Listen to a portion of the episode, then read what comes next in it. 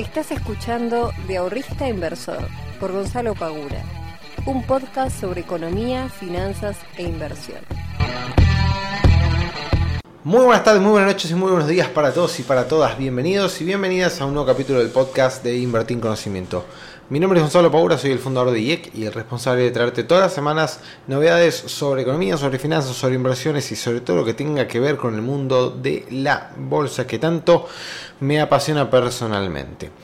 Gente querida, qué lindo es estar nuevamente con ustedes. Hacía dos semanas que no grababa un podcast por diversos motivos.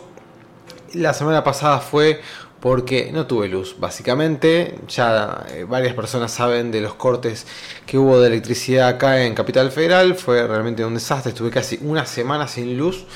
Eh, así que nada, era. No pude hacer prácticamente nada. No pude ni subir ni contenido a, Instagram, a YouTube. No podía hacer básicamente nada.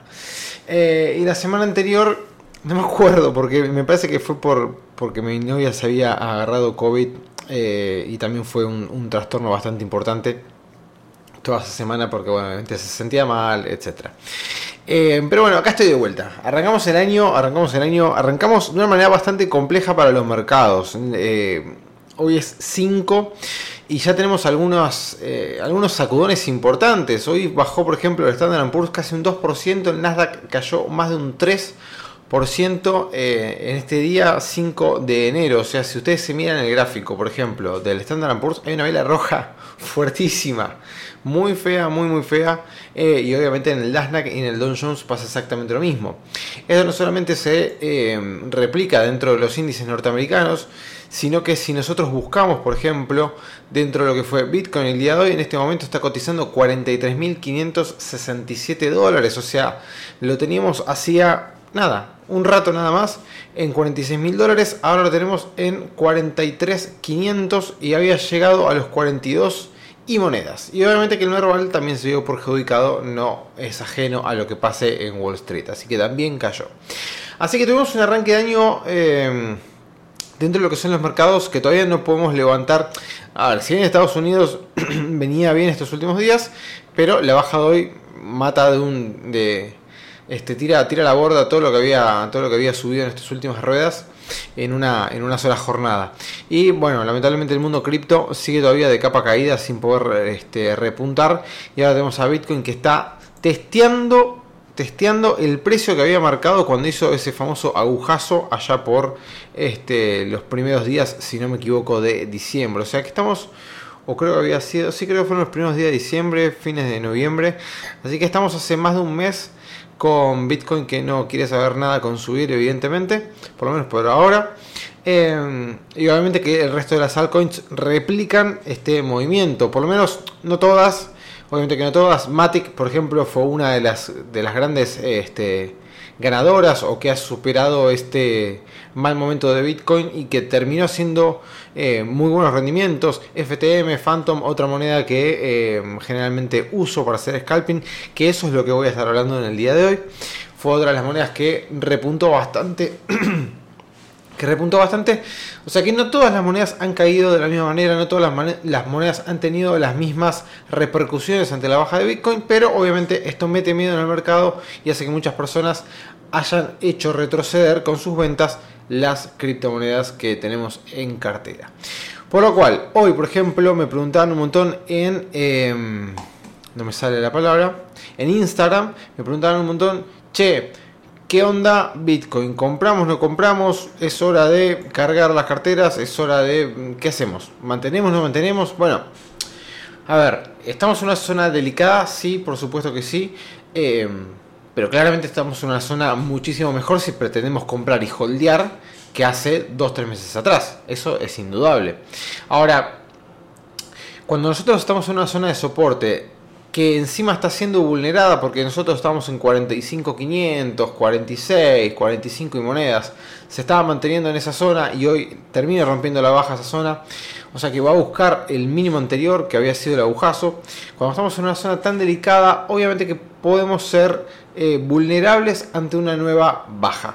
Si nosotros vemos el gráfico de Bitcoin, tenemos que está soportando ahora la, este, en el precio que sería en 42.079 sería, digamos, el límite, vamos a poner entre comillas, al cual podría llegar Bitcoin, este, que coincidiría con el último agujazo que fue precisamente el 4 de diciembre. Bien, ahora, si ustedes ven el análisis que yo había hecho de Bitcoin, eh, no sé si fue el último o el anteúltimo, donde yo había trazado una línea eh, en forma de resistencia dinámica hacia este, los últimos máximos que estaba haciendo máximos descendentes y que lo había quebrado.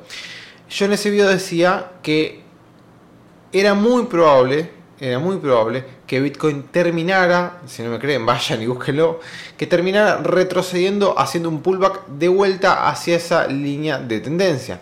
Que hoy, si ustedes lo miran y si hacen su propio análisis, fíjense que hoy llega hasta esa línea y ahora está empezando a recortar por encima de ella.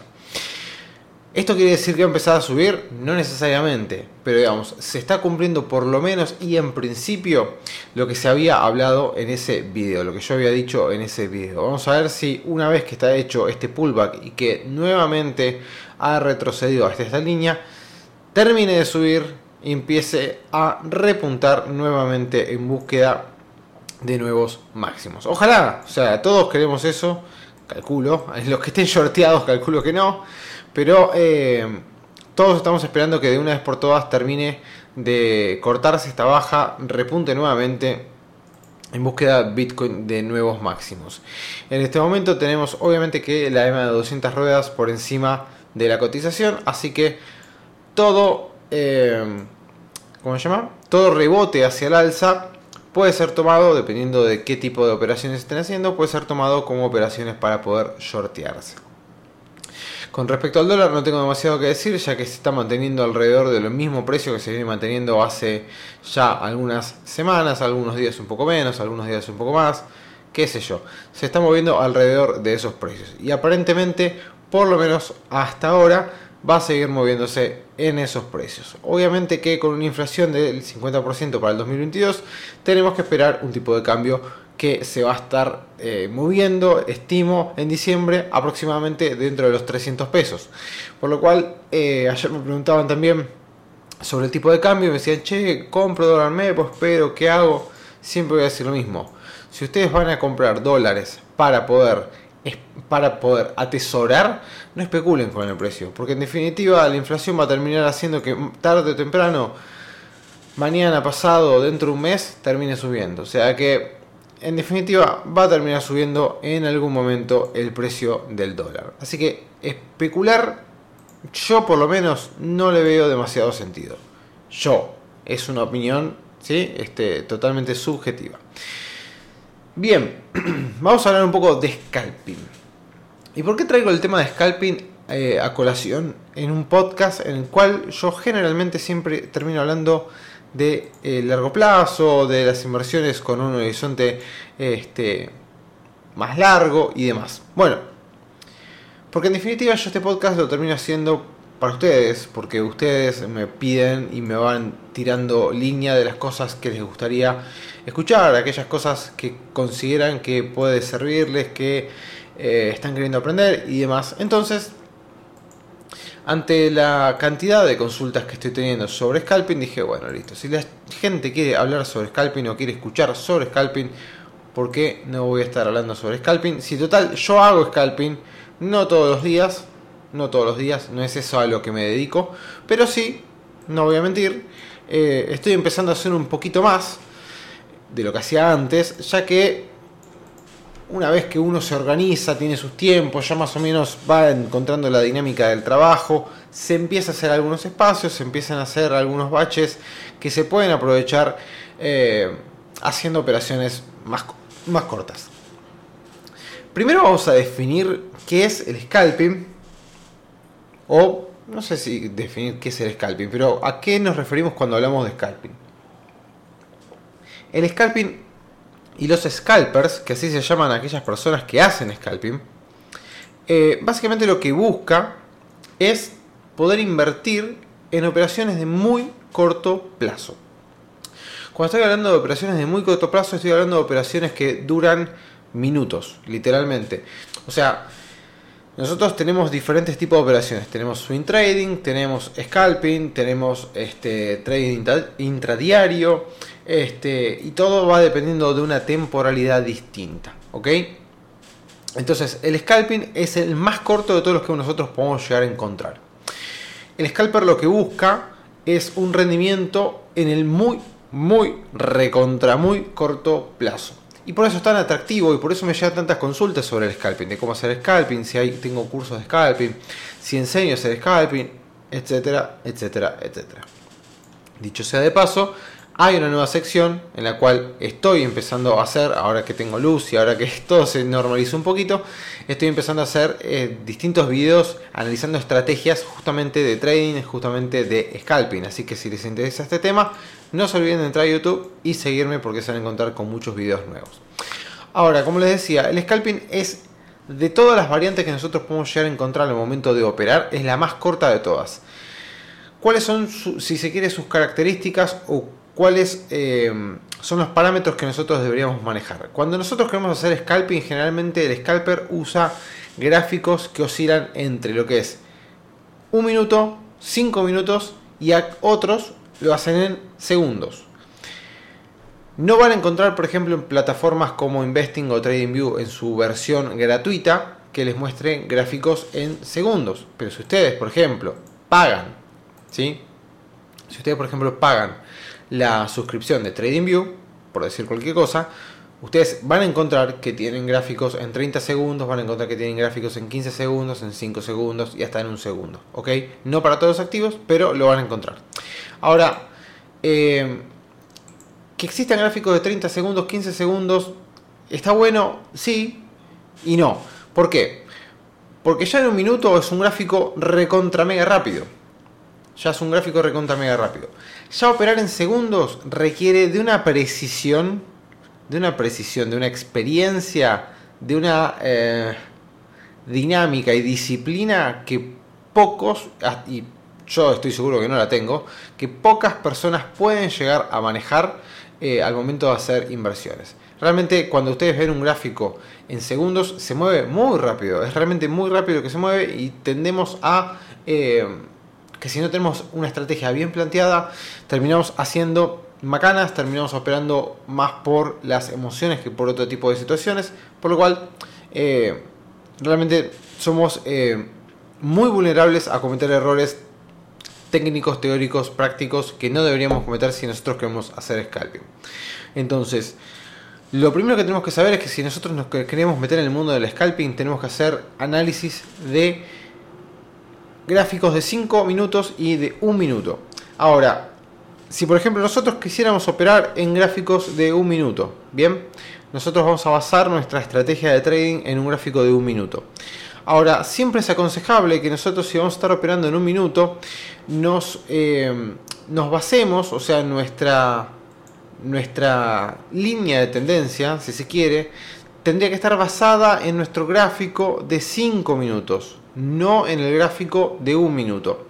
¿Qué quiero decir con esto? Por ejemplo, si yo quisiera operar haciendo scalping en gráficos de un minuto y yo quiero saber, basándome en la media móvil de 200 ruedas, si la tendencia es alcista o bajista, yo lo que debería hacer es pasar al gráfico de 5 minutos y ver si el activo está por encima o por debajo de la media de 200 ruedas.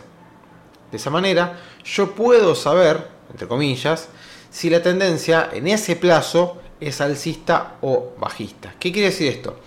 Que si yo tengo, por ejemplo, que el gráfico de 5 minutos tengo el precio por encima de la media de 200 ruedas y yo voy a estar operando sobre un gráfico de un minuto, todas las operaciones que yo debería hacer, dependiendo de la estrategia, dependiendo de, no sé, si voy a estar usando el MACD, si voy a estar usando el estocástico, el RSI, etcétera, etcétera, las medias móviles, lo que fuere, pero si el precio en la tendencia de 5 minutos está por encima de la media de 200 ruedas, yo lo que debería hacer es solamente tomar dentro del gráfico de un minuto eh, tendencias alcistas, es decir, mejor dicho, tendencias alcistas no, operaciones que sean alcistas.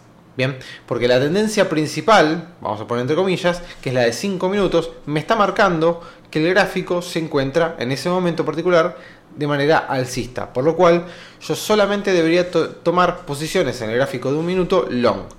y cuando después el gráfico de 5 minutos el precio se pone por debajo de la media de 200, yo debería tomar solamente operaciones short. ¿Ok? De, esa es una manera súper simplificada de, por ejemplo, cómo yo tendría que estar analizando. De vuelta, siempre lo aconsejable es que si nosotros vamos a terminar haciendo análisis de sea cual fuera el time frame, lo mejor que podemos hacer es subirnos a un time frame más arriba y ver en dónde estamos parados. Si nosotros estamos en un gráfico de 5 minutos, pararnos en un gráfico de 30 minutos. Si estamos en un gráfico de una hora, pararnos en un gráfico de 4 horas. Si estamos en un gráfico de un día, pararnos en un gráfico semanal para ver cuál es la tendencia preponderante dentro de lo que nosotros vamos a querer operar. Esto es un consejo que yo les puedo dar que a mí realmente me da muchos resultados porque después, ¿qué puede pasar? Si nosotros solamente miramos el gráfico, por ejemplo, vamos a pensar, el gráfico de 5 minutos, quizás dentro del gráfico de 5 minutos estamos viendo oscilaciones que pueden llegar a ser bajistas, pero cuando nosotros nos pasamos a un time frame, por ejemplo, de 30 minutos o de una hora, vemos que la tendencia en realidad es alcista y lo que nosotros vemos en ese momento como un posible short es nada más que un retroceso dentro de la tendencia principal que es un impulso alcista. Entonces nosotros como scalpers, como eh, inversores de corto plazo, lo que deberíamos hacer es siempre buscar eh, impulsos, no buscar retrocesos. Entonces es muy tentador, y esto lo hacemos muchas personas, yo me incluyo, que muchas veces queremos agarrar todas las operaciones. Muchas veces queremos agarrar absolutamente todas las operaciones. Queremos agarrar los impulsos, queremos agarrar los retrocesos, queremos agarrar los mini impulsos, queremos agarrar los mini retrocesos y así sucesivamente.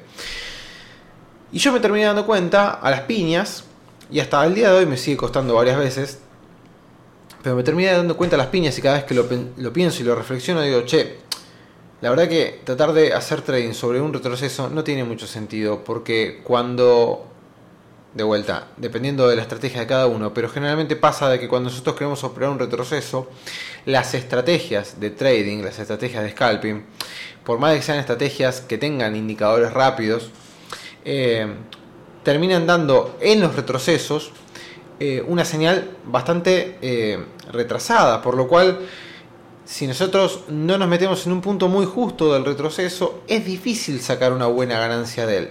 En cambio, en los impulsos, por más de que la señal de entrada sea algo retrasada, como es un impulso, tenemos un periodo más prolongado de tiempo en el cual nosotros podemos llegar a obtener una ganancia considerable. Eh, por eso es aconsejable siempre que nosotros intentemos identificar cuáles son los impulsos y cuáles son los retrocesos. Y solamente operar impulsos, no operar retrocesos. Por más de que nosotros tengamos... Eh, ganas de operar absolutamente todos los movimientos, siempre de vuelta intenten, si van a hacer scalping, lo que les puedo llegar a aconsejar es que párense en un time frame más alto, fíjense cuál es la tendencia preponderante, si es alcista, si es bajista y operen a favor de ella. Y ustedes si están viendo que la tendencia es alcista, operen impulsos alcistas, no operen retrocesos bajistas, porque puede llegar a o tener una ganancia muy acotada o tener muchas señales falsas, por más de que su sistema sea muy eficiente, tenga un alto porcentaje de aciertos, si ustedes se empecinan en operar sola, eh, todas las operaciones que se presentan y agarrar los, los retrocesos también, puede que ese sistema empiece a fallar. Cuando el sistema empieza a fallar, empiezan a generarse las dudas. Cuando empiezan a generarse las dudas, empezamos a replantearnos el sistema y ahí es cuando empezamos a mandarnos cagadas dicho este, lisa y llanamente. ¿Por qué? Porque lamentablemente eh, el sistema no es el que está fallando, sino el que está fallando somos nosotros. El sistema que nosotros armamos ya lo hemos testeado, ya hemos comprobado que funciona correctamente, ya lo hemos hecho, pero cuando nosotros pasamos a la práctica y nos queremos empecinar en agarrar absolutamente todas las operaciones y empezamos a fallar, nos enojamos con el sistema como si el sistema fuera el culpable y el sistema solamente es eso, es un sistema. Somos nosotros los encargados de manipularlo de manera eficiente, de manera correcta. Si el sistema dice que cuando A, B y C nosotros tenemos que comprar, pero nosotros compramos cuando solamente tenemos A y B, entonces no es el culpable del sistema. El culpable somos nosotros. Punto. No es muy difícil. Ahora, eh, algo que es muy importante, para no irme por las ramas, no solamente es encontrar un buen sistema, y esto lo hablo en el taller que acabo de estrenar el mes pasado de Money Management, no solamente eh, es muy importante encontrar un buen sistema de scalping que sea bastante efectivo, les aconsejo busquen o intenten conseguir un eh, sistema de scalping que les dé por lo menos una, una efectividad de alrededor del 65-70%, es algo bastante conseguible. Eh, por casi todas las personas que se pongan a hacer la tarea. O sea, esto no es algo que decís, ah, bueno, yo me pongo a y lo saco en dos minutos. No, hay que ponerse a practicar, a buscar, a, verificar. Es un trabajo, tómenselo como un trabajo, siempre digo lo mismo. Ahora, una vez que nosotros conseguimos eso, el siguiente paso sería aprender sobre cómo manejar el dinero, porque por lo más de que nosotros tengamos un sistema que tiene un 70% de efectividad, si nosotros manejamos mal nuestro dinero, si tenemos una mala gestión de nuestro dinero, es muy probable que vayamos a perder más de lo que terminamos ganando. Porque si nosotros tenemos un ratio riesgo-beneficio este, que es, adverso, o por ejemplo, cada vez que perdemos, perdemos 10 dólares, pero cada vez que ganamos, ganamos 5, entonces en algún momento eso va a hacer que nosotros terminemos quebrando. Por más de que tengamos más cantidad de operaciones ganadas que perdidas. Esto lamentablemente es así, muchos no lo entienden, muchos se empecinan a buscar el... Em, ¿cómo se llama? El análisis perfecto, el sistema perfecto que te dé el 80% y después cuando nos damos cuenta que lo que nos estamos fallando nosotros es cómo estamos gestionando nuestro dinero, ahí se nos cae, absolutamente todo por la borda. Entonces, para resumir y para poner esto un poquito más eh, en una hoja de ruta, lo primero que deberían hacer es pararse dentro de un time frame más alto del cual nosotros estamos un time frame más alto del cual nosotros vamos a operar. Si vas a operar en un minuto, parate en un time frame de 5 y fíjate cuál es la tendencia preponderante. Si vas a operar en 5 minutos, parate en uno de 30. Siempre la relación debería ser en un time frame que supere en 4 o 5 veces al cual vos vas a operar. O sea que si estás en el de 1, parate en el de 5. Si estás en el de 5, parate en el de 30. Si estás en el de 30, parate en el de 1 hora, de 1 hora de 4 y así sucesivamente. Hecho ese paso, deberíamos tener o conseguir em, una estrategia de inversión que nos dé una relación matemática, una esperanza matemática positiva dentro de las operaciones que nosotros vamos a estar ganando. Traten de conseguir una que sea alrededor del 65-70% de las operaciones positivas. otra cosa que deberíamos tener muy clara es el ratio riesgo-beneficio. Nosotros siempre deberíamos tener un ratio riesgo-beneficio que sea favorable a nosotros este, en el cual nosotros podemos salir airiosos cada vez que ganamos y cuando perdemos perdemos menos de lo que estamos ganando. Si nosotros logramos eh, tener esas tres cosas bien en claro y tenemos una disciplina muy, muy, muy marcada al momento de operar, lo más probable es que en el, en el largo plazo o en el mediano plazo podamos llegar a convertirnos en inversores efectivos. Yo lo que les podría llegar a decir, si ustedes ya tienen conocimientos sobre inversiones, por lo menos teóricos, les tomaría más o menos unos 3-4 meses en conseguir una estrategia con esos porcentajes que yo les acabo de nombrar. Después les recomendaría que estén otros 3-4 meses poniéndola en prueba en la vida real, una vez que hayan hecho todo el backtesting. Y luego de que hayan pasado 4 meses en buscar la estrategia, otros 4 meses en probarla, recién ahí recién ahí empezar a incrementar la cantidad de dinero que están operando en cada una de sus operaciones para intentar incrementar las ganancias. Chicos y chicos, espero que, creo que dije chicos y chicos, chicas y chicas, espero que les haya gustado este nuevo podcast. Nos vemos la semana que viene, les mando un muy fuerte abrazo.